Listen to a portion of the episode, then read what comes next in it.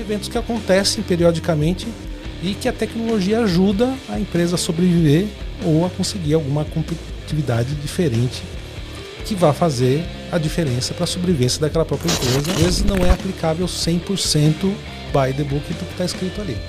Requer customização, requer que você adapte a cultura e a visão da empresa. Quer dizer, preciso ter um pouquinho de pé é, em outras instâncias para você poder compreender é, e para você poder fazer uma avaliação. A de buscar conhecimento rápido, na quantidade correta, na complexidade correta. Né? Muito bem, muito bem, meus amigos do PPT no Compila, estamos aqui para mais um episódio que eu acho que é mais um papo de compadres, hein? Isso aí. Com o chefe do Sindicato dos, dos Arquitetos dos... Corporativos.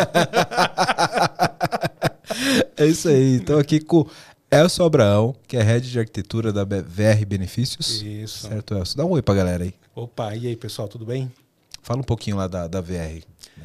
A VR é uma empresa de benefícios, tá certo? Eu estou lá como head de arquitetura e diretoria de clientes. Temos lá aproximadamente 3 milhões de trabalhadores, 95 milhões de empregadores e mais ou menos uns 550, 560 é, mil estabelecimentos comerciais que estão nesse ecossistema da VR Benefícios, que a gente traz aí a, a saúde alimentar para o trabalhador e uma série de outros serviços para eles lá. É isso aí. Se você chega aí no, no, no almoço com o teu VR e passa de boa, esse cara aqui tem um papel. Passa boa, aí. passa rápido e funciona bem direitinho, graças a gente aí, o nosso esforço. É isso aí. E hoje a gente vai falar de uma pauta aqui que eu sempre quis falar nesse podcast, é, que é uma questão muito ampla aqui na nossa área de arquitetura, que é o que de fato é a área de arquitetura corporativa. Né? Exatamente. O que é um arquiteto corporativo? O que come? O que fazem? Hoje, no PPT não compila. É isso aí, tamo é. junto. então aproveita o episódio, vai estar muito legal. Vamos falar sobre todos esses assuntos. Qual a formação que esse cara tem que ter? Qual o papel que esse cara tem dentro da empresa? É, como que ele trabalha a estratégia disso junto com os executivos? Qual a diferença do papel dele para o arquiteto de solução, para o arquiteto de software? Como que ele desenvolve isso dentro da empresa? Quais são a, as responsabilidades e as características que ele tem que ter, né? Eu acho que o papo vai ser muito bom. É isso aí. Bastante coisa para a gente conversar. Vamos desvendar bem. E eu quero convidar você a participar desse papo. Então, você, se você tem alguma dúvida, se você gostou de algum trecho, deixa teu comentário aqui no YouTube, deixa teu comentário aqui no Spotify. Se você ainda não segue a gente, siga agora, siga a gente lá também no Instagram, nas redes sociais. E temos agora uma grande novidade, que você pode ser assinante do nosso canal. Você pode ser membro do nosso canal lá no YouTube. Eu ainda não sei o que, que eu vou te dar de benefício. a gente está pensando, mas provavelmente você vai vir assistir um episódio pessoalmente aqui com a gente, né? Então, se você gosta do nosso trabalho, se você apoia o nosso trabalho e a gente contribui de alguma forma para o teu crescimento profissional e você pode contribuir, vai lá, seja nosso assinante, que seremos muito gratos e você vai vir tomar uma cerveja aqui com a gente. Vamos para o episódio que ele está muito bom. Bora!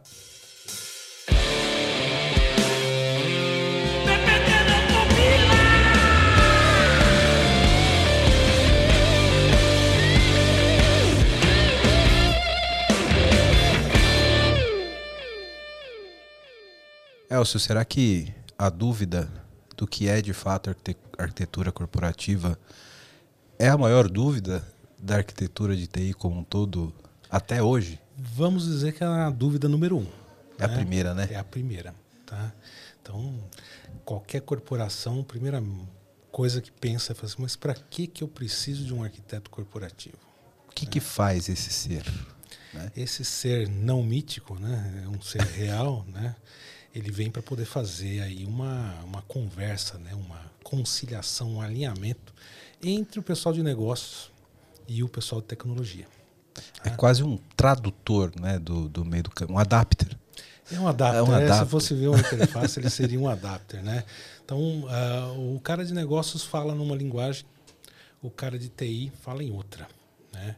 E a gente tem uma dificuldade natural de fazer essas duas coisas conversarem. Né? E hoje em dia, a maioria dos negócios são todos baseados em tecnologia ou tem tecnologia um componente fundamental.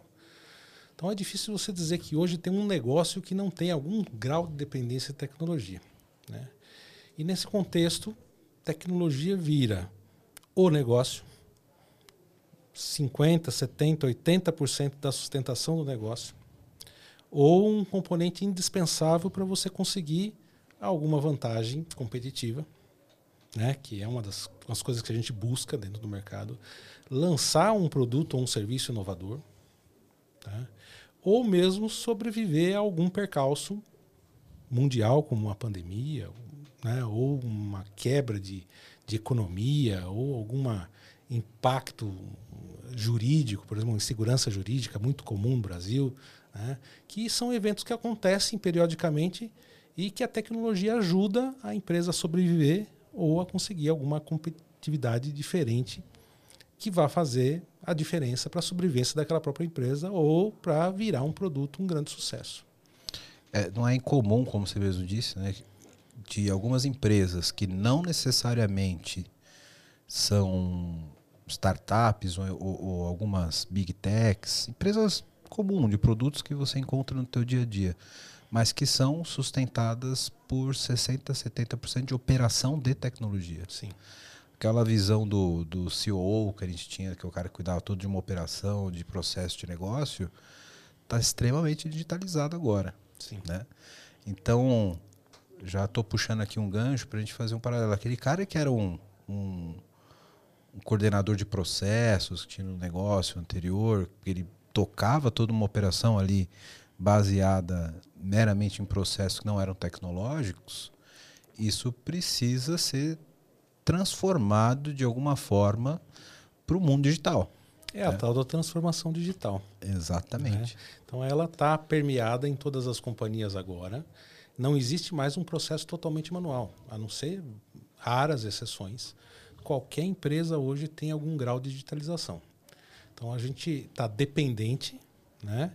É, e, sobretudo, os nossos clientes, né, as pessoas que consomem os nossos produtos e serviços, elas estão falando o digital de uma maneira muito fluente. Então, é necessário que a empresa se preocupe em estar com a melhor solução né, em termos de digital para poder colocar aquele produto e aquele serviço dela nos canais corretos, com a divulgação correta, com o atendimento correto, com o público correto. Né? E para isso não tem como. Negócio tem que falar a linguagem da tecnologia. E nesse contexto aparece o arquiteto solução como sendo um facilitador, um tradutor, né? que vai fazer a cola entre aquele negócio e aquela tecnologia. Né? Muitas vezes é um cara que tem que dizer não, não dá. Muitas vezes é o cara que tem que dizer depende, né? Na maioria das vezes. É, né? Esse é o cara que é especialista no depende, né? Sim, é. sim. Mas não adianta ele só, só, falar depende e ele não explicar qual que é a Por solução que, que, que dá. Isso, né? exato. É, se, tem, se tem uma coisa que, que eu, eu costumo dizer né, para as nossas equipes, o pessoal que trabalha com a gente, né? É, poxa, você vem me trazer aqui um, um, desafio, né? A primeira coisa que eu faço, a palavra problema não existe no meu, no meu vocabulário. É sempre um desafio, sempre um ponto de melhoria, né? Você vai me trazer um desafio aqui que a gente precisa dar uma atenção? Cara, me traz pelo menos duas soluções já pensadas, entendeu? Não, não chegue aqui de mãos vazias porque complica a nossa vida, né? Então, a, a ideia do arquiteto corporativo é saber muito de negócio, então o cara tem que estudar. Né? E uma das perguntas recorrentes que o pessoal faz é: mas como é que você se torna um, um arquiteto corporativo? Que é outro ponto interessante. Né? Esse é um, é, é, é um bom é. ponto. Né? É, é, é, um ponto interessante. E a gente tem na literatura, a literatura fala, muito livro de, de arquitetura corporativa, de arquitetura empresarial, diz o seguinte: é, é muito mais fácil um profissional de TI um engenheiro, um analista, um ciência da computação, uma coisa desse, desse, dessa linha de atuação, virar um especialista em negócio, do que um especialista de negócio adquirir as skills e as habilidades necessárias para poder falar tecnologia. É um caminho mais curto, né? É um caminho mais curto e é o caminho mais frequente. Né? Pelo... A, a, grande, a grande maioria dos arquitetos corporativos geralmente são arquitetos de solução que aprenderam muito do negócio e aprenderam a disciplina da, da arquitetura corporativa. Exato. E aí vem um componente que muitas vezes o pessoal acaba atropelando, né? Essas coisas demoram. Então, é, quando você vê aquele arquiteto corporativo que cara tem é, 20 e poucos anos, né, não querendo desmerecer, Mas é existem, é claro, várias exceções de pessoas que são extraordinárias, a gente sempre encontra algum por aí, é, mas a gente fica pensando, pô, será? Né? Porque, cara, é, é, é, muito tempo de, de vivência, é muito tempo de você passar por diferentes setores da economia, você ter contato com produtos e serviços os mais variados para você adquirir um knowledge. Né? Então, você está uma hora na área financeira, dali a pouco você está trabalhando com saúde, dali a pouco você está trabalhando com varejo, dali a pouco você pula para uma área que é pura tecnologia numa big tech, aí você entra numa startup e você vê um mundo totalmente avesso daquilo das big corps, né?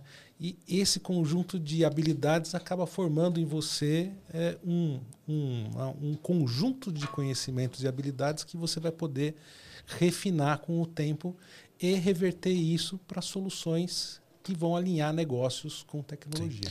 É, é, um profissional que ele tem que ter acervo, não só conhecimento, né? Exato. Você tem que ter repertório, né? Acho que esse é, é, é o ponto. É. E, e, tem um outro ponto que eu acho estritamente importante que muitas empresas negligenciam no papel da arquitetura como um todo, que é a visão de estratégia porque a gente sempre fala em delivery, em entrega, mas de, poucas vezes tem falta um cara que geralmente é o arquiteto corporativo que vai pensar na manutenabilidade daquela solução, na evolução, para atender aquele requisito do negócio que ele está pedindo agora, mas que vai dar uma visão que para que aquele produto não tenha que ser refeito dali a seis, dali a seis Exatamente. meses. Né? E eu costumo conversar com, com as minhas equipes, né? A gente costuma uh, ter um, eu tenho uma máxima, né? Eu falo o seguinte: eu não faço arquitetura para seis meses. Eu faço arquitetura para seis anos. Entendeu? Não que ela tenha que ficar engessada durante todo esse tempo, não. Ela evolui, ela evolui o tempo todo. Né? Mas eu não faço uma arquitetura que eu vou ter que mudar daqui a seis meses. A, a, a, corporação ela não, ela não aceita certas coisas que mudem muito rápido. E vai depender, claro, do porte da empresa. Né? Você está numa empresa grande, as mudanças são mais lentas, os movimentos são mais pensados. Se você está numa startup, você pode até fazer tudo agora e daqui seis meses você joga, faz um negócio novo, revoluciona seu produto, seu serviço. Agora, dependendo da empresa, não. Você tem que fazer um negócio que pare em pé, um negócio que você vai ter manutenção durante N tempo, um negócio que não vai dar um tiro é, no seu pé em termos de custo. Né? A estratégia disso tem que ser tem que ser operável. Não adianta você fazer um negócio que fica dependente de um vendedor, dependente de um terceiro, dependente de, de uma equipe externa à sua empresa. Então, todos esses insights, o arquiteto corporativo tem aí é, a missão de ajudar a empresa a pensar nisso antes de sair fazendo. Tem, tem todo um contexto de requisitos que são mais executivos, que não são só os clássicos requisitos funcionais e não funcionais que a gente está acostumado a trabalhar ali na arquitetura de soluções, é. etc. Né? E, e, tem um ponto que eu acho é, que você tocou que eu acho muito interessante, Elcio. Eu passei nas empresas que eu passei anteriormente, atuando como arquiteto de soluções, também como arquiteto corporativo, que é essa transformação da agilidade. Você falou sobre o tempo de, de, de entrega, etc é, a, a, questão de ter as soluções sempre disponíveis, escaláveis, etc. E, e eu percebo que passou uma fase ali que a galera ficou meio que, pô, mas a arquitetura tem, tem quer sempre fazer tudo direitinho, a gente tem que lançar rápido, não sei o que lá. Tem a questão do MVP. Uma coisa que eu aprendi, cara, que essas coisas elas não são incompatíveis. E principalmente, e aí é, fica aqui o recado até para meus amigos agilistas, que tenho vários amigos agilistas, adoro também o, o tema. A arquitetura ela fica muito mais necessária nesses casos. Porque se você vai fazer uma entrega contínua, se você vai construir um prédio. Tem uma arquitetura preparada para isso, não tem é? que ter uma arquitetura para isso. Claro. Você quer fazer um prédio, você, um andar de cada vez, o andar de baixo tem que estar preparado para segurar o de cima. Sim. Né? E, e, isso é recorrente. O que a gente, fazendo a, uma analogia, né? o que a gente mais vê é o pessoal com pressa de fazer uma entrega, quer entregar o telhado. só que não tem o alicerce. Né? Ou mesmo o alicerce não comporta aquele tipo de telhado. Né? Então, nós temos que atuar assim como arquitetos corporativos e fazer o casamento da agilidade com uma estrutura de arquitetura que para em pé. E que dê escala, né? Uma situação que é muito comum quando a arquitetura não está presente, que eu já tive a, a, a oportunidade de participar, mas já depois como SWAT para resolver quando o problema está pronto. né?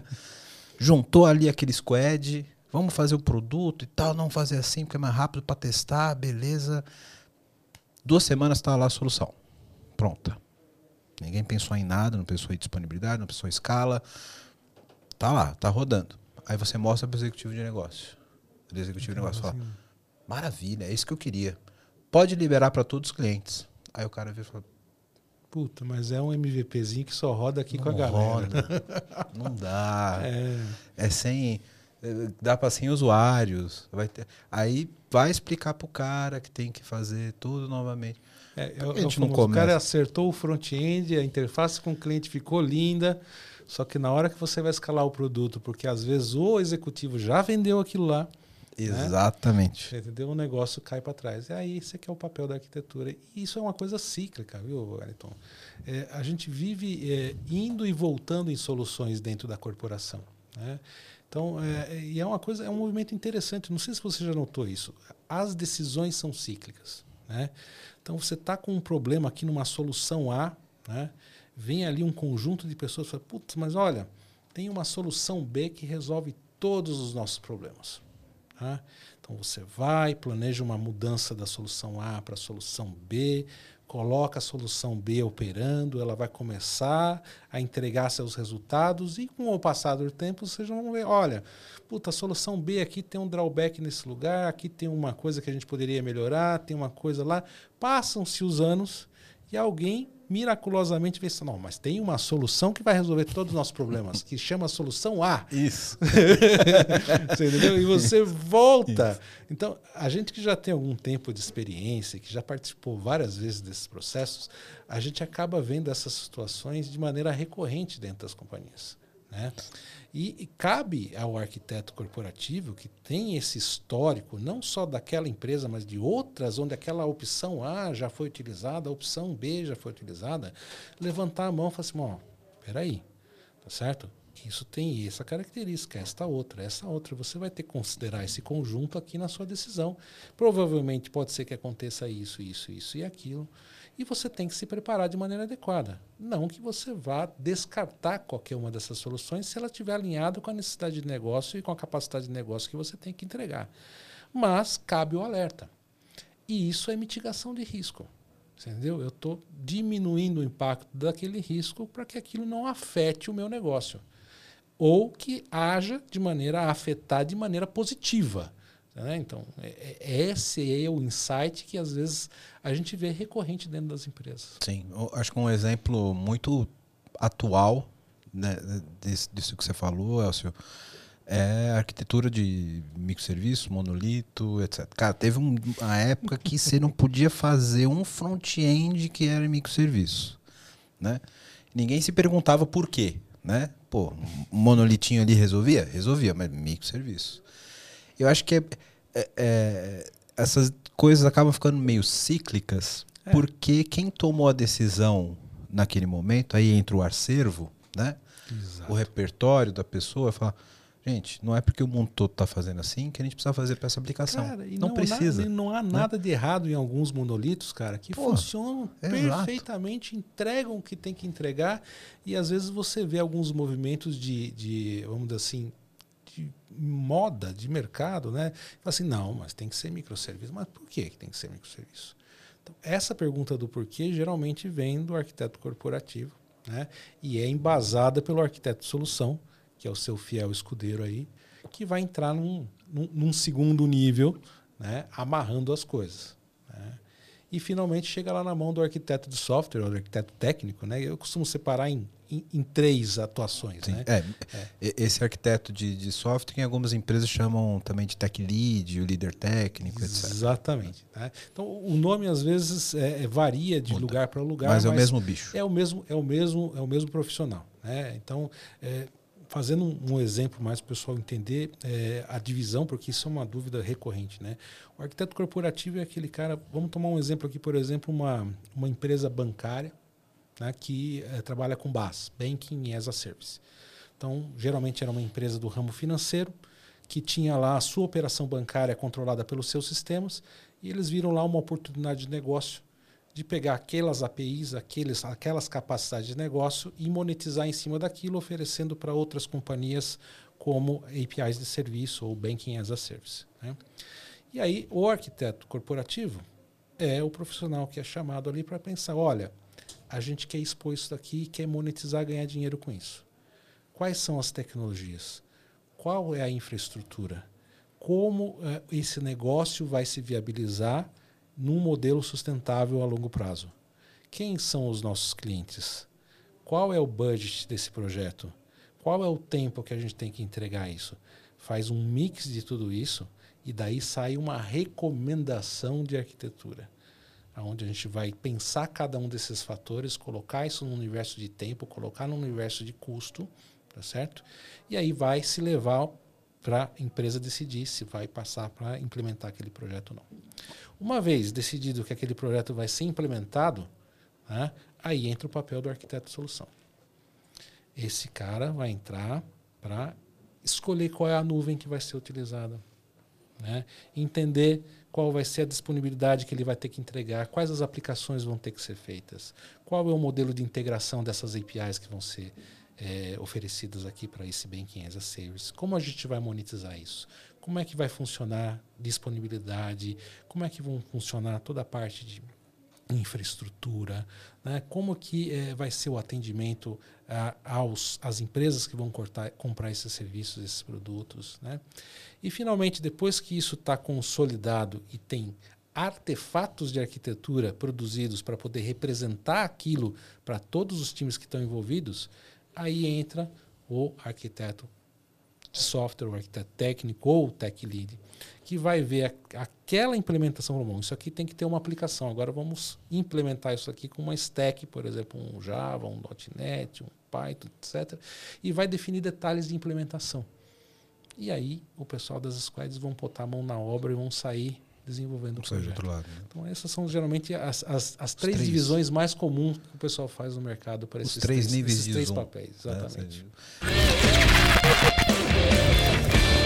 Quero falar com você agora que ainda não conhece a Clever. Clever é uma empresa que já tem mais de 3 milhões de usuários em 30 países com 30 idiomas diferentes, que tem trazido soluções em blockchain, criptomoedas e ativos digitais. O objetivo da Clever é te dar liberdade financeira para operar nesse mercado de cripto.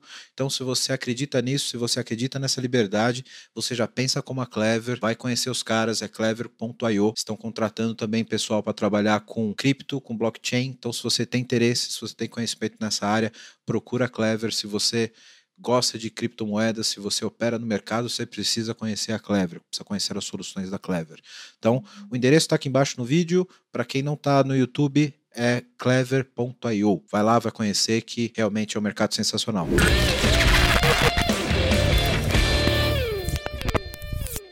E aí, voltando no primeiro, no, no, na primeira camada, que é o nosso foco né, de arquitetura uhum. corporativa, um dos papéis que eu acho mais nobres da, da, da, da nossa profissão aqui, o, o Elcio é o chefe do sindicato, tá, pessoal? Vim aqui é. para cobrar o dízimo. Isso, é, é isso aí. Uma, da, uma das coisas que eu acho mais nobres nessa, nessa função é justamente entender os objetivos de negócio e traduzir isso no que a gente aí entrando aqui no, no, não sou muito fã de frameworks tá pessoal mas trazendo aqui num, num jargão mais da, do, do, nosso dia a dia, né? nas capacidades de negócio que eu preciso para atender aquele objetivo. E, e aí entra o adapter. Né? Uhum. Como que eu crio uma capacidade de tecnologia para atender aquela capacidade de negócio? Né? Exatamente. Então, eu costumo dar como exemplo também, não que o seu exemplo tenha sido perfeito, foi maravilhoso, mas quando uma empresa quer lançar um produto, né? produto novo, ah, vamos vender isso, vamos ter esse tipo de atendimento. O arquiteto corporativo é o que está na mesa com os executivos para entender o que vai ser implementado com aquele novo produto. É o cara que vai falar, olha, tem esse impacto na plataforma de CRM, tem esse impacto nas plataformas de Seu canais. RP vai ter que ser adaptado para fazer Seu X, RP. Y, Z. A sua logística vai ter que pegar esse produto aqui que depende de uma matéria-prima que não está no nosso contexto, tá? tem que ser adaptado. Tá? Então a gente tem que ter esse olhar holístico sobre a coisa, E não tem como fazer isso sem saber muito de negócio. sem saber muito do negócio. E tem uma coisa bem legal também, que é fazer o bound das coisas. Né? É, não adianta o cara ter o conhecimento técnico, ter o conhecimento de negócio e não saber aonde aplicar o quê. Exatamente. Né? Não fazer a liga. E, e isso é, é- isso é a gente tem uma- costuma dizer que demora. Né? Demora e você tem que cair numas roubadas mesmo. Jogar você no meio do incêndio e você tem que ir ali, né? Joga no alto mar com o mar revolto e nadando aqui você aprende. Mar tranquilo não faz É. marinheiro bom. Exato, exato. Agora também não tem só prática.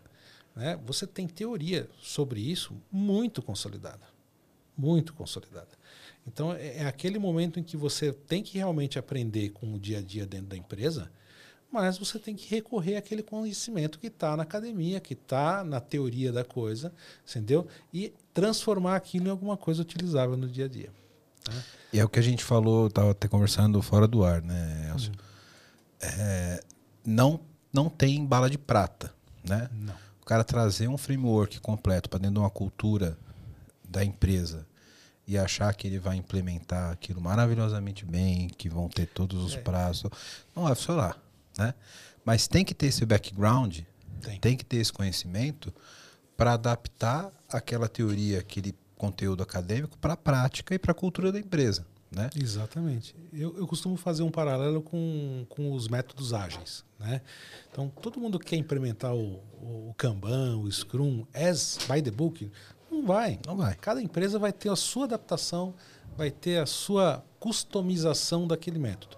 Eu acho que para arquitetura corporativa é muito parecido. Né? Você tem vários frameworks de mercado e você tem muita consultoria que vende né, essas práticas de arquitetura corporativa e eu não critico. Eu acho que, que é, é um- um pouco de teoria nesse sentido é melhor do que nenhuma. Tá? Mas é, às vezes não é aplicável 100% by the book do que está escrito ali. Requer customização, requer que você adapte a cultura e a visão da empresa. Sim. Até porque, isso é uma coisa que eu sempre falo para os frameworks de arquitetura e para os frameworks de agilidade. O método nunca é o objetivo. Não. Ele é só o caminho, né? Exatamente. Então, E, e- e muitas vezes algumas empresas e alguns profissionais confundem as coisas. exatamente. Ele, ele acha que o método é a finalidade, né? Não, é você Mas tem é a forma para é você forma chegar no você resultado. objetivo. E, e- e sempre, é, quando você quer é, é, traçar uma rota, você tem que saber duas coisas: aonde você está e aonde você quer ir. né? Então, duas coisas fundamentais, senão você não consegue traçar uma rota.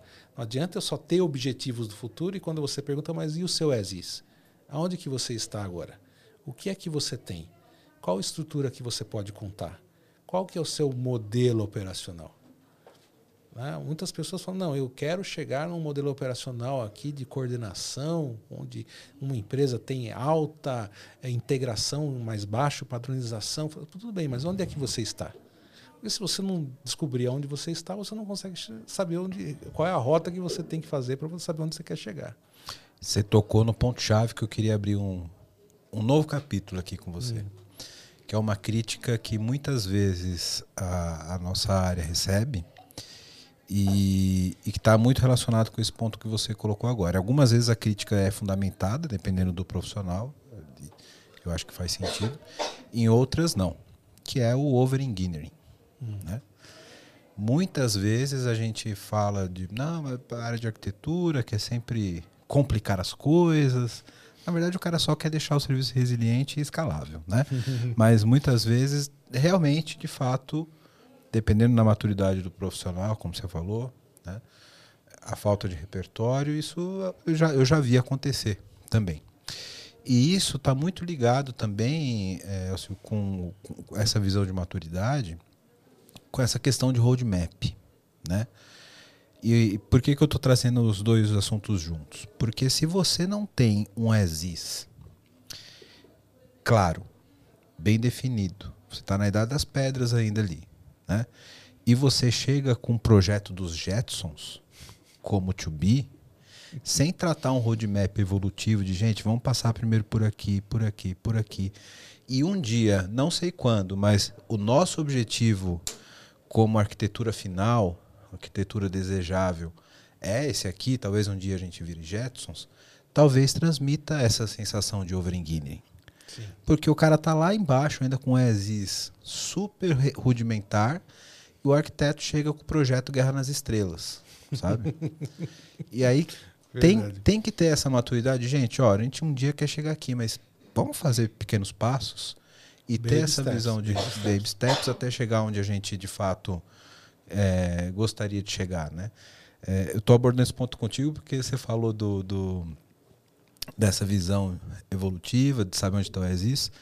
E essa visão do overengineering, para mim, está muito mais ligada à falta de, de, de, de coordenação do, do, do, traquejo do arquiteto de mostrar a evolução. Exato e chegar já. Porque, porque, cara, o nosso sonho como arquiteto é, é falar que vai fazer o melhor projeto possível. Isso é normal, e, né? E, e, e, acho que isso também tem muito a ver com um, uma visão um pouco arquitetocêntrica, se é que existe. exato. se é que existe essa palavra. A gente costuma usar no, no, meu time da arquitetolândia. arquitetolândia Pô, na arquitetolândia é funciona. Arquitetolândia, exatamente. né?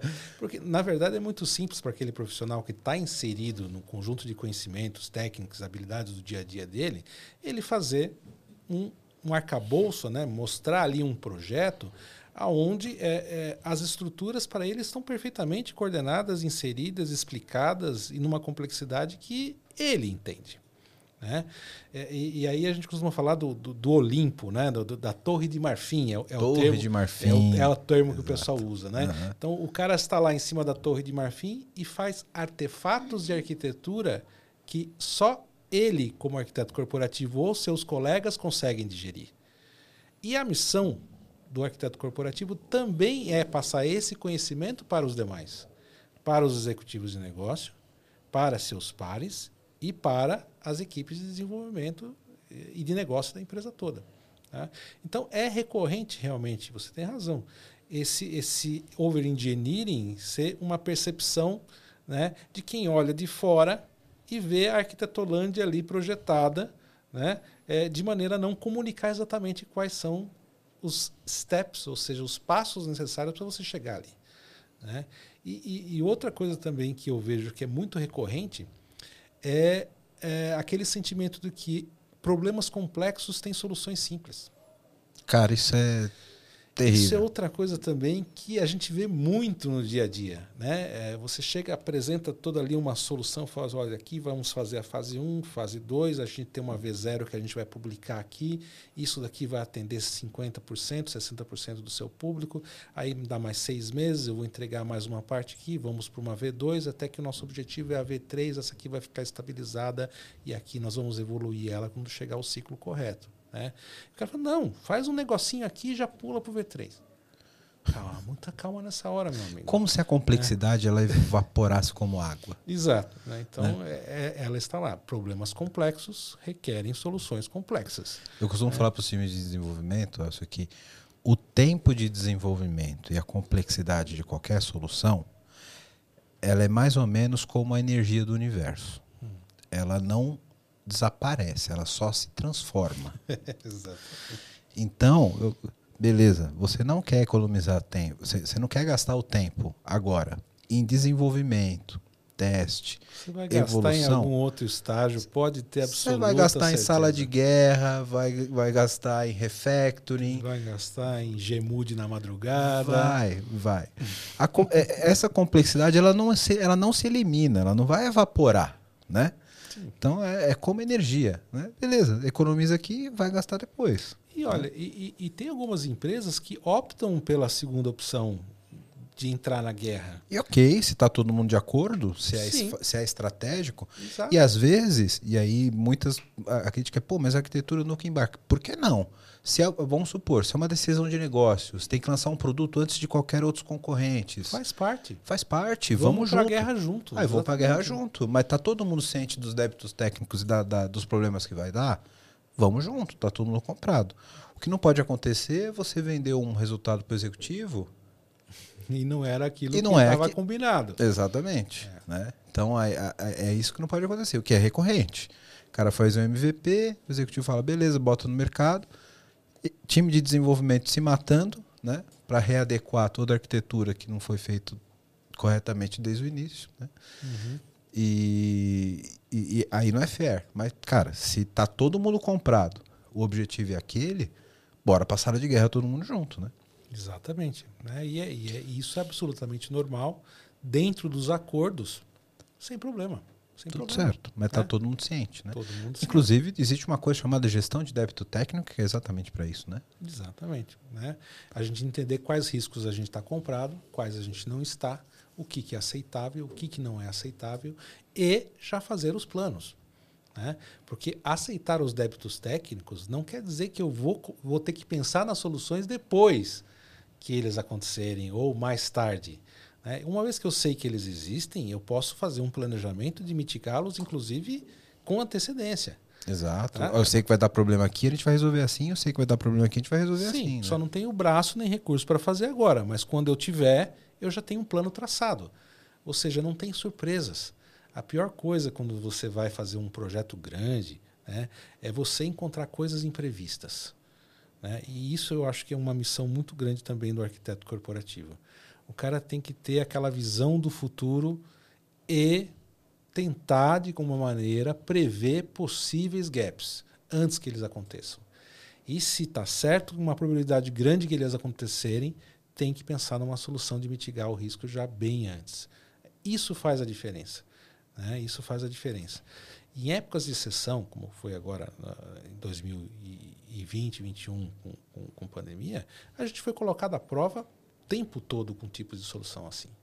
né? aconteceu umas centenas, milhares de exemplos, aonde se a gente tivesse um planejamento um pouquinho mais apurado, a gente não teria passado tanto perrengue como algumas empresas passaram aí. Nessa época, eu subi uma solução de telemedicina em três semanas. É, meu amigo. Tinha escala? Não sabíamos. Tinha garantia de disponibilidade? Não tinha. Não, mas tinha time to market. Tinha time to market. É, Tinha gente Tinha lá. deadline. Exato. Tinha gente lá na ponta precisando ser atendido e que precisava, não podia ir para o hospital. Né? Exato. Então, sabíamos onde eram exatamente o que você falou, sabíamos onde eram as possíveis falhas, É. como atuar, quais eram os componentes que poderiam dar escala, quais eram os canais que poderiam estourar, monitoria. É, o- outro Né? exemplo clássico são as ferramentas de, de, de- de teleconferência, né? o Zoom, o Meet, o, né? o Teams. De repente você tinha uma população mundial dentro de casa para estudar e para trabalhar e você precisava reunir as pessoas. E aí, como é que eu escalo? Né? É, você vê, o, o Zoom mesmo, que é uma ferramenta muito conhecida, ela foi, cara, multiplicou o valor da companhia centenas de vezes né, em função dela conseguir responder é, razoavelmente à escalabilidade. Você entendeu? Agora, empresas, por exemplo, de tomografia, respiradores eletrônicos, são outro desafio de linha de produção. Como é que eu triplico, quadriplico, quintuplico a minha produção em meses? Entendeu? São desafios que a gente tem que chamar a turma na mesa aqui e achar o coco de pensar, porque a complexidade é grande. Bom, você que tá vendo esse podcast da hora, tá vendo um monte de problema aqui que a gente tá colocando, né? E quer uma ajuda aí na sua empresa, faz o seguinte, entra no site aqui da VMBears que a gente pode te ajudar. vmbears.io Nós somos uma empresa relacionada à arquitetura de soluções, a modernizações de aplicações, também atuamos na frente de DevOps para ajudar vocês a serem extremamente ágeis. Então, dá uma olhada no nosso site que vai estar aqui embaixo, vmbears.io. E lá você vai poder ver um pouquinho da nossa história, dos nossos profissionais. E aproveitando, se você for um profissional da área de tecnologia que está afim de trabalhar numa empresa legal, um monte de colega gente boa e tecnologia de ponta, manda um e-mail para peoplecare.vmbears.io. Já. Agora eu quero meu show.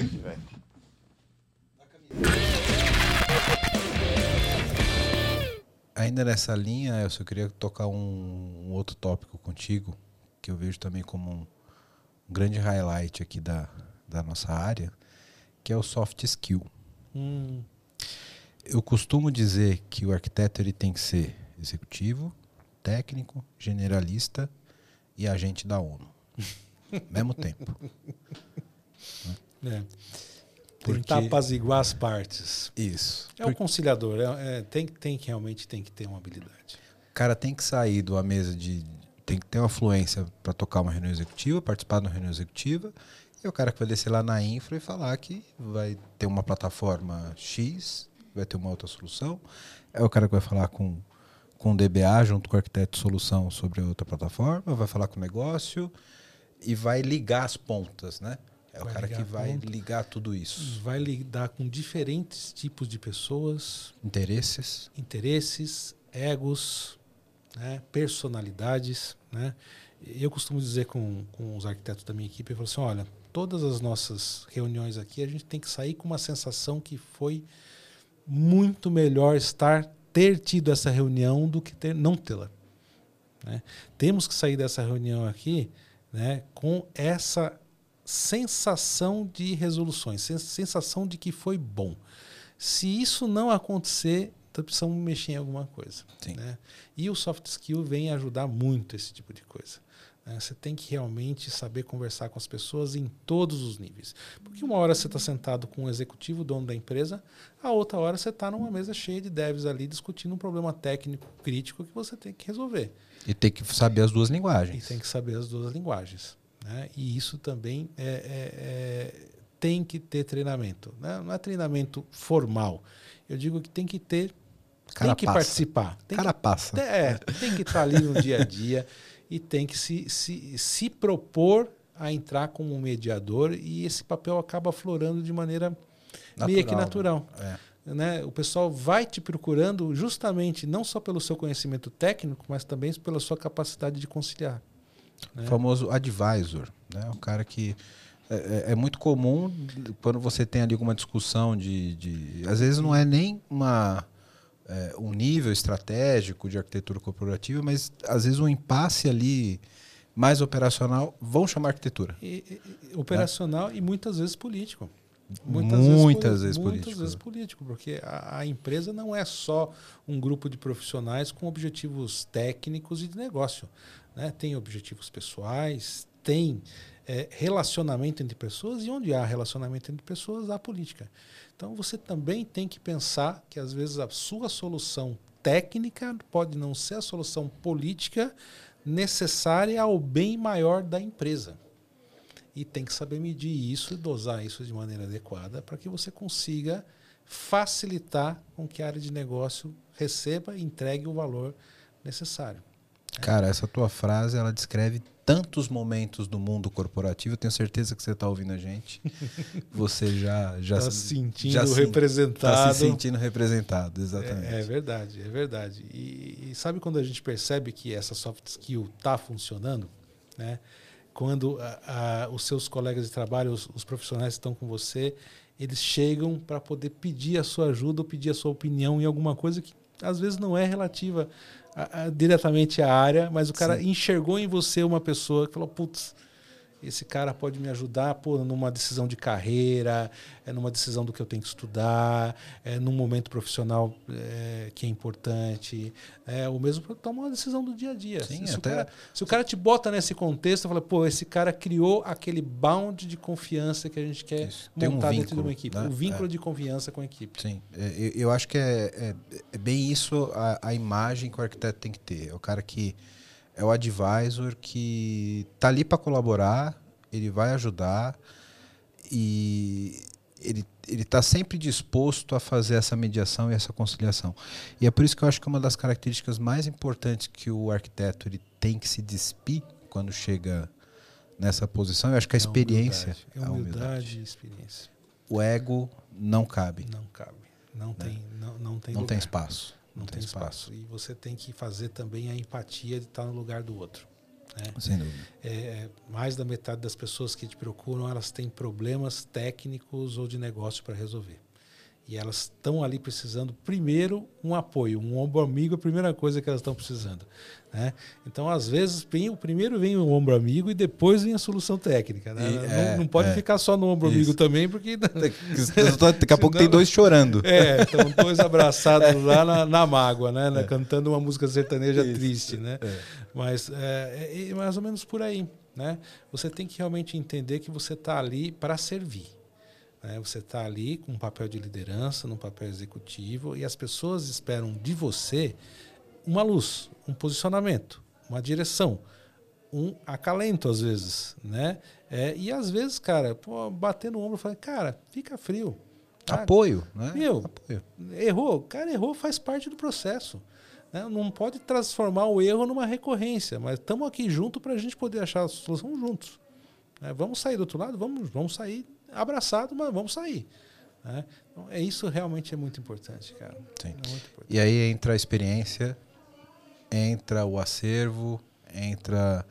Por isso que, como você disse, é, num- com todo respeito aos gênios de 20 anos, mas Entra um pouco É. de cabelo branco, É. um um pouquinho de calo, né? exatamente. Justamente para. Porque é um, é um contexto que não é simplesmente técnico, ou um contexto simplesmente. Tem- né? tem, tem, Tem certas coisas que só o tempo realmente é, consegue é, dar a maturidade necessária para você poder enxergar as coisas. Né? É, eu, eu costumava dizer o seguinte que é, há uns 20 anos atrás, né, é, até mais um pouquinho, eu olhava para o meu pai e falava, putz, cara, mas que cara né, é, sistemático, cheio de manias, né, é, com umas ideias toscas da vida, né, mas, cara, e hoje eu me vejo muito parecido com ele em certas coisas. Aham. entende? Puta, olha que, não, que aquilo que eu achava que era tosquice, na verdade era sabedoria acumulada. Pois é, pois é. Você entendeu? E, e- e nem tudo que a gente considerava certo alguns anos atrás precisa continuar a ser certo agora. Exato. Essa flexibilidade é muito importante na área de TI como um todo, né? Sim, Então- sim. Mesmo porque a, a tecnologia dessa semana não é a mesma da semana que vem. E nem da outra vai ser. É, Né? Não, mas não é por causa disso que eu vou sair trocando tudo. Exatamente. Exatamente. né? É, isso é- isso é um- é, eu, eu acho que o, o- o- a beleza da, da, da área de arquitetura é justamente isso, né? Você conseguir manter coesa uma estratégia de negócio aliada com uma estratégia de, nego de, de, de tecnologia, né? Uhum. e com uma operação que de fato seja sustentável. Né? E trocar a tecnologia para a moda da, da semana É. nem sempre é o, é o caminho. Né? Não é o caminho, né? E, e- mas eh, a gente não pode tirar o olho disso, né? E, e eu acho que detectar as tendências que realmente vão ser consolidadas a médio e longo prazo, que é realmente é, aquilo que é mais difícil, vamos dizer assim. Você entendeu? Não entrar na hype, não entrar na, na, na- naquilo que está indo na moda, né? É realmente uma coisa que a gente tem que ficar muito atento. né? Não entrar no hype, mas nunca deixar o radar desligado. Né? Exatamente. Acho que esse é o, o grande desafio, né, Elcio? Exato, exato. Então, é, é, você vê, é, essa semana mesmo a gente estava com alguns problemas de performance com Java, né? Que Pena é- que o Valdir não veio. Um abraço pro Valdir. Exatamente. Cara, e puxa vida, vamos pensar em alternativas, né? Aí falando um pouco de techniques, né, para entrar no exemplo do, da, da, da hype da tecnologia propriamente dita, né? Pô, os caras falam, putz, mas Python é legal, né? Dá para resolver com Python? Dá, né? Pô, mas será? É, pô, Node, pô, Node, é, cara, é rápido, é leve de memória. Puta, mas vamos para Node. Fala, calma nessa hora, meu amigo. Muita calma nessa hora. Tá? Você sabe que nós, que nós temos 15, 20 squads aqui que só fazem Java. Como é que você vai sustentar Node? Você vai estalar o dedo e você tem especialistas Node no dia seguinte? Né? Assim, não é bem assim. Né? Então, com, quais são as alternativas que estão se consolidando? Por exemplo, os caras, o Quarkus pode ser uma opção. Você continua com Java e você tem um arranjo diferente que preparado para estar tá trabalhando dentro de, de pods em Kubernetes, Sim. só que com uma fração do gasto de memória, fração do gasto de processamento. Então, tudo isso está né, é, tá muito na seara do arquiteto de, de, de, solução, mas é uma solução que afeta a companhia inteira. Sim, sem dúvida. Eu não posso colocar eh, a continuidade do meu negócio porque um grupo achou que eh, Node era uma solução eh, a médio e longo prazo sustentável, sendo que eu tenho 20 squads de Java aqui. Não, e aí você vai ter o custo de refactoring do código inteiro, só porque o Node é mais rápido. Né? Você vai ter que trocar a equipe de sustentação, você tem impacto em RH, você tem. Ou seja. É, é, é uma onda de sucessões de, de efeitos que podem acontecer. Sim. Né? É, que aquele cara que está na tecnologia, é, é, ele nem tem obrigação de ter essa visão. Né? Ele tem que realmente ser focado na especialidade dele e, e para isso que ele está ali. Então a, a gente não pode julgá-lo, mas tem que contê-lo né, e, explicar para ele de maneira concisa qual que é o cenário do contexto geral da E eu acho que é isso que falta, viu, Elcio? E eu acho que a gente tem poucos arquitetos porque tem pouca gente explicando para esse cara que está dando essa opinião, para esse dev. Hoje ele é um dev. Amanhã ele poderia ser um arquiteto de solução, porque ele ampliou o horizonte da visão Sim. que ele tem na empresa. E dali uns anos, esse cara poderia ser um bom arquiteto corporativo. Se alguém tivesse sentado do lado desse cara, ele falar: não, sai daqui com o seu Node. Fala, não, cara, não, ó, não, podemos usar o Node por causa disso, disso. Isso, cara, disso. O cara já muda a visão dele. Foi o que aconteceu comigo, pode ter acontecido contigo também. Mais de uma vez. E a gente vai aprendendo e vai. Eu acho que falta um pouco disso no mercado, sabe? Exato. E, e, e tem que se ter essa paciência. Muitos profissionais que a gente vê que estão aí no mercado falam, não, é isso daqui porque eu determinei. Aí o dev olha aquilo e fala, mas meu, da onde veio esse cara? Como é que ele está determinando isso? Por quê? Por quê? Né? É. Não se explica, não se dá contexto. É que nem o bendito ensino da matemática, né? Está lá no, no, no ensino, é, é, o primeiro grau, que agora é o ensino fundamental, depois o ensino médio. A, a criança vai lá, o adolescente vai lá aprender matemática, é, e, e aí você mas por quê? E é natural. Por que, que eu estou aprendendo isso? E aquele professor que fala, não, porque você tem que passar no vestibular. Mas, eu estou aprendendo isso aqui só para passar no vestibular, é isso é, mesmo. Então, porque, porque sim é resposta? Não, porque sim não é resposta. Né? Assim, olha, é, você pode até não utilizar isso daqui no dia a dia de um emprego futuro que você tem, mas o método e o raciocínio lógico que você aprendeu com essa matemática, apesar daquele cálculo você não utilizar, aquela metodologia, aquele raciocínio que você aprendeu, isso vai ser útil para você no resto da sua vida para resolver outros problemas que não equações. Você está usando isso indiretamente sem saber o resto da sua vida. Exatamente. Né? Né? E, e, isso o dev também tem essa necessidade. Então, você como arquiteto corporativo, você vai ter que falar isso para o dev, para o gerente de projeto, para o executivo de negócio, para o dono da empresa, cada um no seu nível de complexidade e no seu nível de entendimento. E com a sua linguagem. E com a sua linguagem. Você entendeu? É, é, é aquele tal negócio. Com, com, com o pessoal de desenvolvimento das squads, você tem que falar a língua que eles entendem. Com o executivo, você tem que falar a língua dele e levar os números que trazem, transportam aquilo para custos, para prazos. Que é a língua que ele que entende. Que é a língua de negócio. Exato. Você entendeu? Agora, essa fluência tem que vir de algum lugar. Né? Não basta você ir numa escola de idioma ou numa escola de negócio, é, só adquirir aquele conhecimento teórico e não fazer o bound daquilo com aquele contexto onde ele está inserido. Então, realmente é uma skill que demanda tempo, que demanda prática, que demanda dedicação, entendeu? E demanda você ter o contato com diferentes aspectos de negócio. Então, é, aquele arquiteto corporativo, que está na plenitude das suas é, atribuições ali, ele tem que ter passado pelo menos por uns três ou quatro setores de economia diferente. Nesse contexto, eu acho que o cara tem uma possibilidade de dar um retorno para a empresa é, na altura do que é necessário. Né? É, ter enxergado o mundo de diversos aspectos, né? É aquela tal brincadeira que a gente faz, poxa, você, você, você é, quer dar opinião sobre tudo, mas você nunca saiu nem da sua cidade, né? Não viajou nem para o estado vizinho e você quer falar do, é. do, do, que é o país, do que é o mundo, né? Quer dizer, preciso ter um pouquinho de pé é, em outras instâncias para você poder compreender é, e para você poder fazer uma avaliação.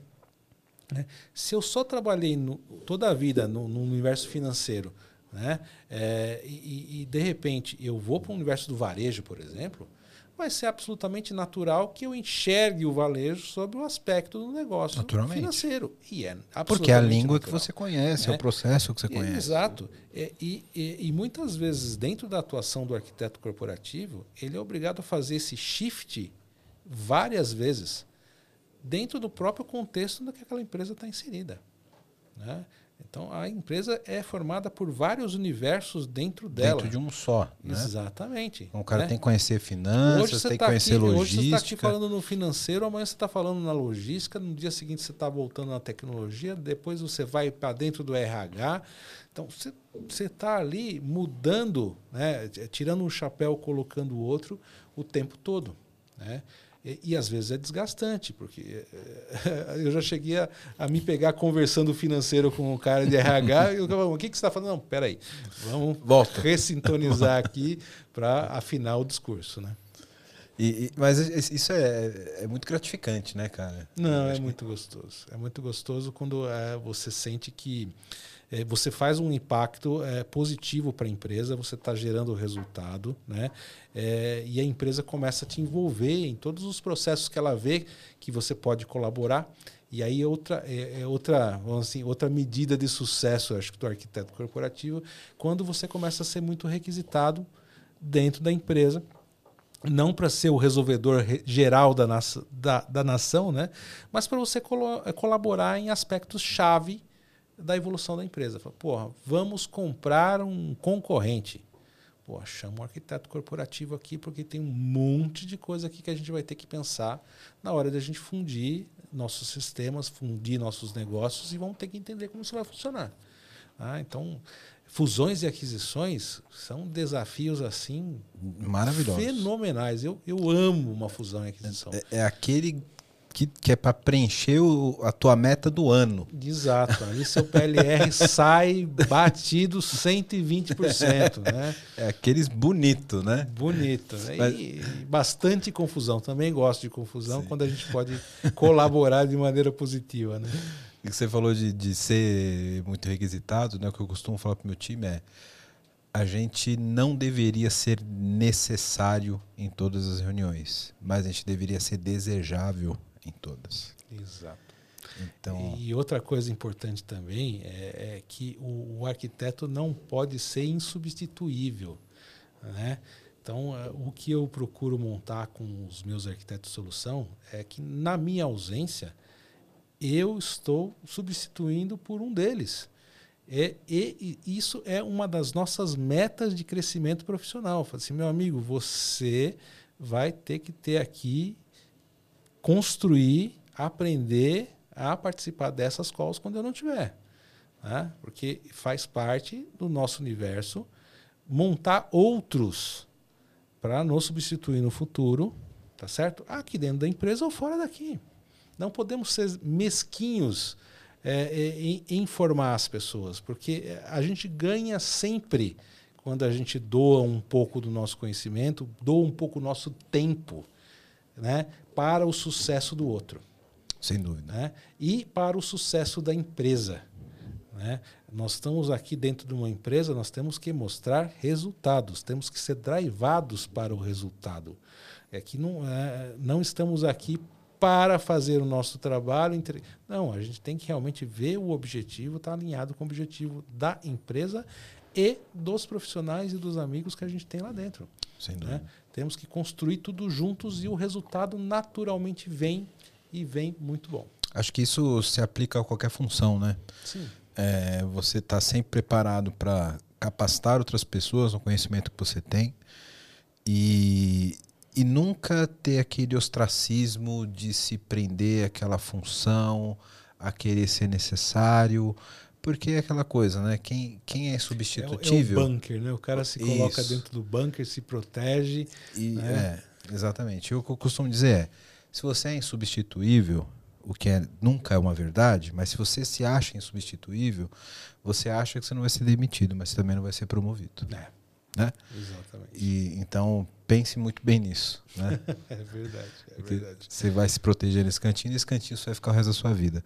E é muito medíocre um profissional imaginar que ele vai ficar fazendo aquilo o resto da vida, né, cara? É triste. É, é, é frustrante, né? É fru- é. E, e- tem, e tem o outro lado também que é engraçado, né?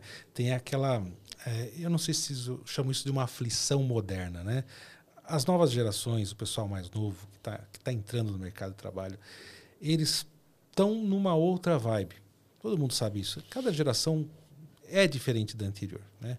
É, mas a gente está numa, numa época que- em que é, a velocidade das coisas está muito alta né? e está aumentando de maneira exponencial, não linear. Né? Então, eh, o profissional também tem uma expectativa né, de retornos, de ganhos, de evoluções, num grau de velocidade que as empresas não conseguem eh, acompanhar. Né? A, velocidade do, do profissional hoje de 25, 30 anos não é a mesma velocidade das empresas eh, e, e- e o gap parece que aumentou um pouco mais.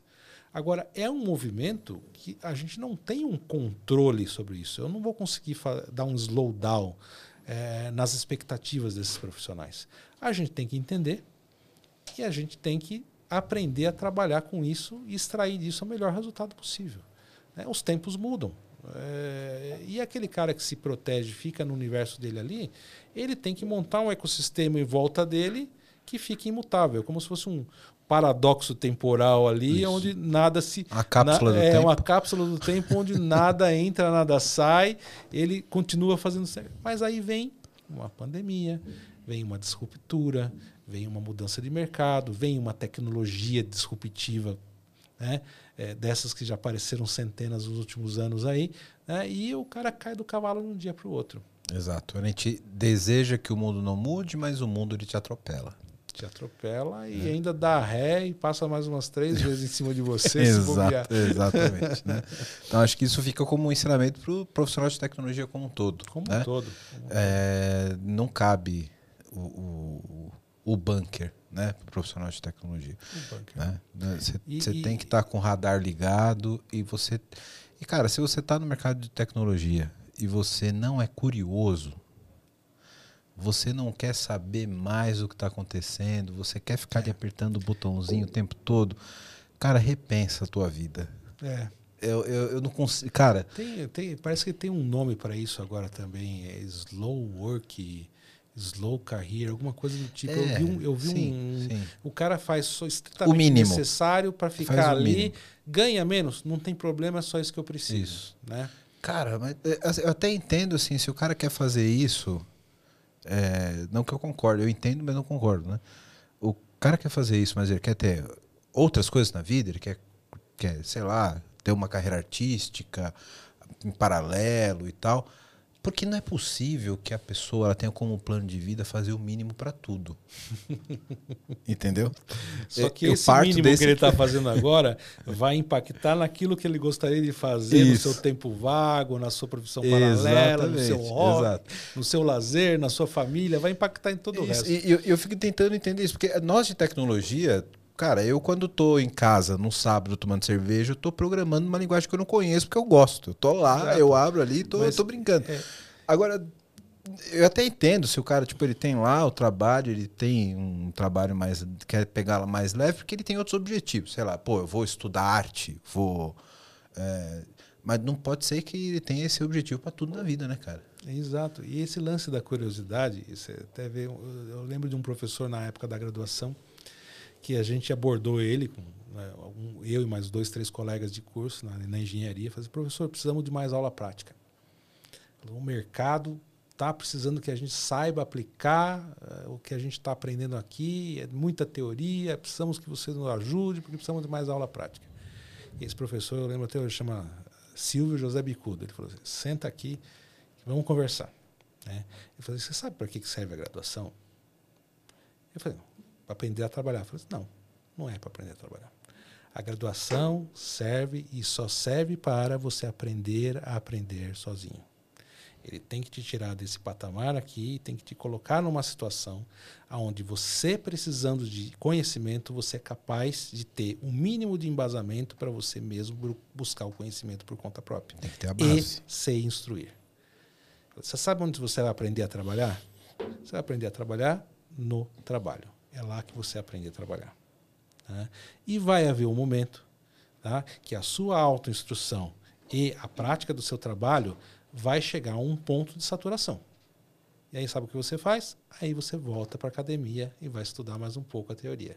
Você leva de novo a sua capacidade de autoaprendizado num outro nível. Cria novas bases. E isso é um Ou ciclo. você vai construir em cima. Isso é um ciclo. E quando acaba, não acaba. Que é o nosso famoso Infinite Learning. Exato, exato. Né? O, o pessoal das, das universidades é, trocaram isso para Long Life Learning. né? Long Life É, Learning. que, que às, às vezes se traduz em pague uma mensalidade para todo sempre. Pode ser, pode ser.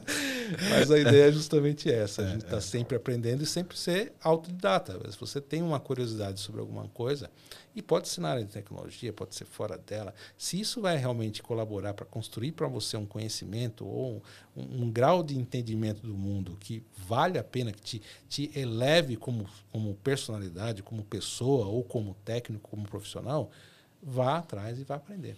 Eu- acho que isso pra gente de tecnologia é meio que intrínseco, né, cara? Eu, eu sou aquele cara que eu tô lendo uma, uma bula e aí tem um termo que eu não conheço, eu vou no Google. Aí eu E olha a facilidade que a gente tem hoje em Pois dia. é. Porque a gente tem o Google, tem um computador de bolso na sua Pois mão, é. que é o seu celular, que te abre qualquer possibilidade, qualquer dúvida que você O tem. você problema o- é, o problema é a recursão disso. Porque eu não entendi um termo da bula. Aí eu abro, aí eu vou ler aquele termo técnico que eu também não conheço, aí já aparece três termos que eu também não conheço. Já são mais três abas que eu abro. E aí dessas três abas já abre mais três coisas que eu não sei. Quando eu vejo é três horas da manhã, eu tô lendo ligação covalente do. do, do- do- Cara, Aconte- é- é- acontece comigo também naqueles programas de ciência na, na- nas TVs a cabo ou no YouTube, né? Nesses canais. De... Cara, uma coisa vai levando a outra, vai levando, vai a, levando a outra, outra, vai levando a levando a outra. E que a pessoa naturalmente curiosa, ela se vê presa ali num- numa situação que é prazerosa. Você entendeu? E, é, e você traduz esse modus operandi para o seu dia a dia profissional. Né? Você faz alguma coisa parecida quando você tem um problema para resolver. Né? Ou quando você tem um requisito de negócio que é diferente, que é inédito, que não tem uma solução consolidada no dia a dia que você já conhece, cara, vamos ter que correr atrás aqui, vamos ter que descobrir. Isso aí. Aproveitando que entramos nessa seara de evolução profissional, aprendizado e etc. E o tempo voa, não parece, mas a gente já está aqui há mais de uma hora conversando.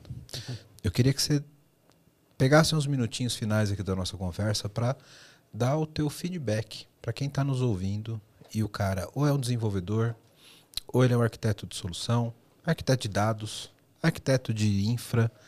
Ele falou, pô, eu queria me envolver mais com essa área de mais estratégica. Queria entender mais sobre arquitetura corporativa. Para onde esse cara segue, Elcio? Qual, qual conselho que você daria para esse cidadão que está nos ouvindo? Vamos lá. Vamos supor aqui um, um, um use case, né? um caso de uso onde a pessoa é técnica né? e ela está ali numa carreira de desenvolvimento é, e ela se interessa por né, essa área de arquitetura corporativa, acha isso interessante, vê nisso uma possibilidade de uma carreira em Y, ou mesmo que a gente chama hoje em dia de uma carreira em W. Né?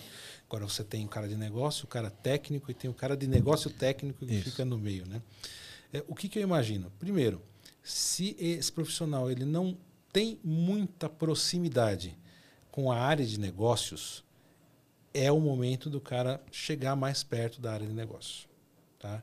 Então, dentro do próprio contexto onde ele está inserido, tentar se aproximar da área de negócios e adquirir conhecimentos que vão embasar eles e fazer essa ponte com a tecnologia que ele está aplicando. Isso pode ser dentro do contexto da empresa ou pode ser na academia. Tá? É, hoje em dia a gente tem muita facilidade de buscar conhecimento rápido, na quantidade correta, na complexidade correta, né?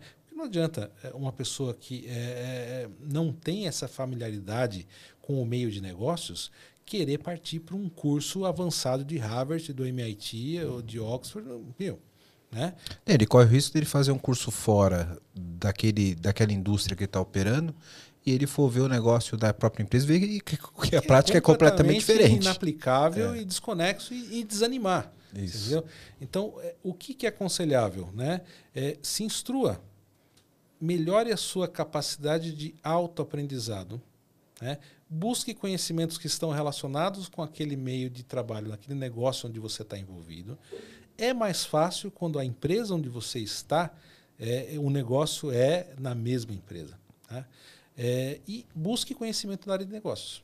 Eu, eu acho até, Elcio, que aí fica até como uma, uma, uma dica mais prática, né? Algumas empresas com esse modelo mais ágil, tem uma proximidade com o negócio e tal, é, é comum que ah, vamos ter uma reunião ali com o negócio e tal. Se você é um dev, pede para participar. Pede para participar Fala, do posso- nada. Você É. não precisa nem tá, nem precisa Isso. ser para você. Nem, nem que você fique de ouvinte. Fica ouvindo lá e, e matutando Exato. aquilo. É, Né? E olha como que isso é importante, né? É, Eu estava comentando com você que eu já eu fui professor por 20 anos, né? É, eu parei para fazer uma conta outro dia, eu já formei mais de 11 mil alunos, né? Já passaram na minha mão durante esses 20 anos, tá? Então é bastante gente, né? Curiosidade, E- você dá aula do quê? Eu dei aula todas as disciplinas praticamente relacionadas a desenvolvimento, programação, engenharia de software e correlatos, né? Em 20 anos você praticamente passa por uma cortina de disciplinas variadas, né? Mas a gente sempre tinha aquele papel do TCC no final dos cursos, Sim, né? Principalmente os o- cursos o mais famoso. antigos. Hoje, hoje praticamente está extinto. TCC tem uma outra instituição que ainda mantém o TCC porque ele não é Sério mais mesmo? não é mais requisito do MEC, né? Você, você Ah, tá liberou. brincando. Não, não é mais. Você pode fazer projetos, pode fazer outras, outras eh, instrumentos para poder substituir o TCC. Vou, posso parecer meio careta no que eu vou falar agora, mas isso explica muita coisa do mercado. também, também. mas, mas na época eu lembro do, do- do TCC e, e a gente tinha muito pessoal eh, do penu, penúltimo semestre, né, o último ano antes da, do ano final, todo mundo arrepiado porque puta tem TCC, puta tem TCC. O que, que eu falava para os caras? Meu, vai lá no quinto ano, vai assistir o TCC dos caras. Ah, mas pode? Não, não só pode, deve. Como é que você vai se preparar e você vai saber o que, que vai acontecer se você não participa? Tá? E, e- e as pessoas têm essa tendência a falar, pô, mas eu não, não fui requisitado lá. que Cara, é super positivo. Eu, quando vejo um profissional Pede pra ir, que cara. não está relacionado, falo, pô, cara, eu acho isso legal, posso participar? Falo, não, vem aqui. E se você te interessar, toda vez que aparecer uma dessa, eu vou te dar um toque, você vem também. É isso aí. Esse é o skill, é o soft skill do profissional que vai ter sucesso nessa área. É o cara que toma a iniciativa, você entendeu? De participar, mesmo de maneira voluntária, tá? E se mostra para os colegas, para os pares, que está afim. Né?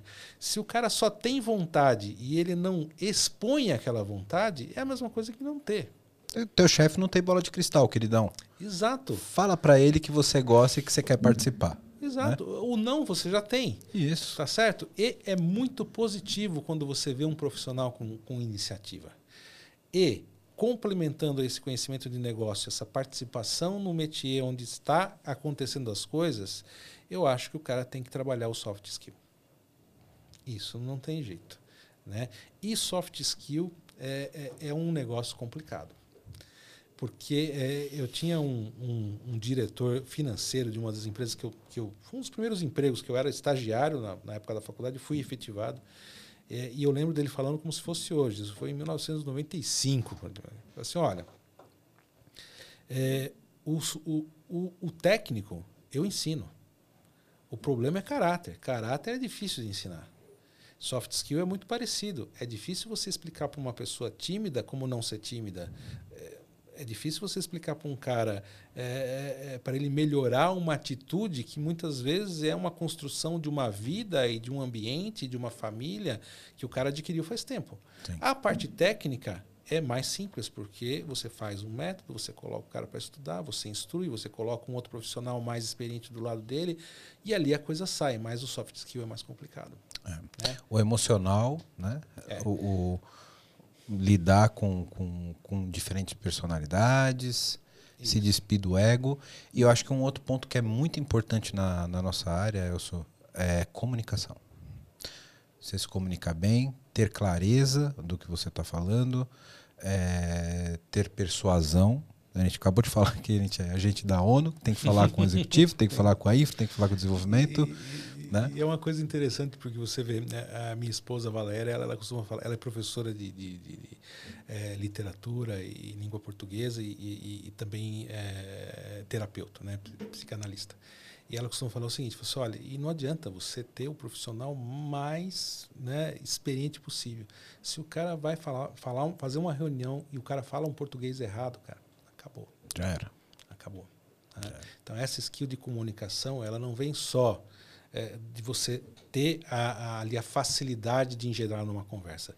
Você tem que ter um embasamento, você está numa mesa de executivo, você está numa mesa com clientes, né? e, e, ali tudo está sendo observado. Então, o arquiteto corporativo ele, é, ele é requisitado nesse, nesses quesitos. Né? Ele é um comunicador nato e ele tem que tomar alguns cuidados. Ele tem que saber conversar em todos os níveis e ele tem que fazer o que é esperado para aquela, a, a, aquela a, profissão que ele está exercendo ali. Sim, tem que né? ter uma proficiência que exato. é esperada para aquele e, momento onde ele está. Né? Exato. Né? E se o, o, aspirante a arquiteto corporativo está indo nessa direção, eu acho que ele, olhando para essas características e traçando uma rota dessas, desses improvements né, que ele tem que fazer em cada uma dessas áreas, é um bom caminho. E é claro, né, tem que estar tá no meio. Né? Então, estar dentro de uma empresa de tecnologia, estar trabalhando com tecnologia, aprender negócio, ainda é mais fácil do que fazer o inverso. O cara que está na área de negócio e querer entrar para a arquitetura corporativa e a, a, assimilar toda aquela tecnologia lá é um pouquinho mais complicado do que o inverso. Então, os devs que estão na área técnica, eles têm, por probabilística, mesmo estatística da gente ver, né, com os próprios pares, os nossos colegas, a gente vê que é muito mais simples nesse caminho, nessa direção do que Sim. o contrário. É, e, e, seguir a escadinha, né? Está desenvolvendo, tenta entender mais como é um arquiteto de software, passa para isso, entende de negócio. Cara, e, Arquitetura de solução, e, entende de negócio e é uma hora você pode ser um excelente arquiteto Exato. corporativo. Chama os, os colegas, chama os arquitetos para conversar, a gente gosta de de, de, de passar essa skill. Nós precisamos de mais arquitetos. Exato. Né? Precisamos muito dessas, dessas conjunto de características que, que, que realmente enxergam o negócio de uma maneira holística. Né? É, e a gente precisa perpetuar a espécie. Né? Temos que, que ver as próximas gerações aí, porque é, os desafios de tecnologia estão. Cada vez maiores. É, e o gap de mão de obra está aí. Está gigantesco. Está gigantesco. Então, oportunidade para você que está ouvindo a gente. Estamos lá, estamos contratando arquitetos de corporativos aí, estamos precisando de currículos. Ó, deixa, o, o LinkedIn do Elcio está aqui na descrição, tá? Quem quiser trocar ideia com ele. Joia. Elcio, obrigado, cara. Que Eu papo que agradeço, maravilhoso. Cara. Muito 10. Muito bom, obrigado mesmo. É sempre o. Bom, aqui foi um papo de compadres, né? Exatamente. Mas é, é... Papo do sindicato. Papo do sindicato. Isso aí. Show de bola. Muito obrigado pela presença, cara. As informações já estão aqui no, na, na descrição e eu quero convidar você a participar da nossa conversa. Então, se você tem alguma dúvida, se você ficou com algum comentário, deixa aqui no comentário do, do Spotify, do YouTube, eu repasso aqui para o Elcio, ele pode entrar em contato com você, tirar alguma dúvida. Precisamos perpetuar a espécie, como, como o Elcio falou. Então, não se aflija de expressar aqui as suas opiniões, tá? E eu quero agradecer aqui todo mundo que assistiu esse episódio inteiro aí, seja pelo Spotify, pelo YouTube. Se você conhece alguém que se interessa pelo assunto, encaminhe esse episódio, deixe o seu like, encaminhe no grupo, manda para a empresa, porque a gente vive de criar conteúdo para você e valoriza então o criador de conteúdo, porque é uma experiência muito gratificante, mas há trabalho. Obrigado pela audiência de vocês. Até a próxima. Valeu!